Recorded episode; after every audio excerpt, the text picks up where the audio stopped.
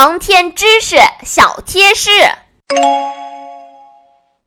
小朋友们，在今天的故事里，小达和星妹开始对他们的超重耐受力进行训练啦。超重耐力训练是为了培养航天员抗负荷能力的一种航天生理训练，属于航天环境适应性训练中的一项。目的是为让航天员适应航天器发射以及返回载入时的超重环境，增强航天员抗重力的能力，训练航天员的超重耐力以及在超重环境条件下操纵飞船和通信的能力。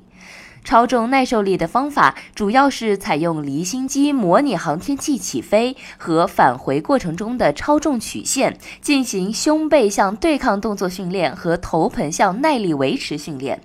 目前用于中国航天员中心的离心器是亚洲规模最大的载人离心机，它有着长达八米的旋转手臂，前端连着一个椭圆形不锈钢封闭吊舱，旋转时像极了游乐场中的飞碟，但其转动的速度和摇摆角度则是飞碟无论如何都无法比拟的，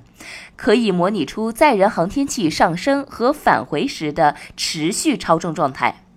在离心机高速旋转中，航天员面部肌肉会变形下垂。做头盆方向超重训练时，血流向下肢，使头脑缺血眩晕；做胸背向超重时，前胸后背像压了块几百斤重的巨石，造成心跳加快、呼吸困难等感觉。每一项训练都要消耗巨大的体力，每一项训练都会逼近人类承受的极限。因此，对于航天员来说，这与其说是一种训练，不如说是一项对自我极限的挑战。这不是小达眼看就要坚持不住了？快关注我们，点击订阅，为他加加油吧！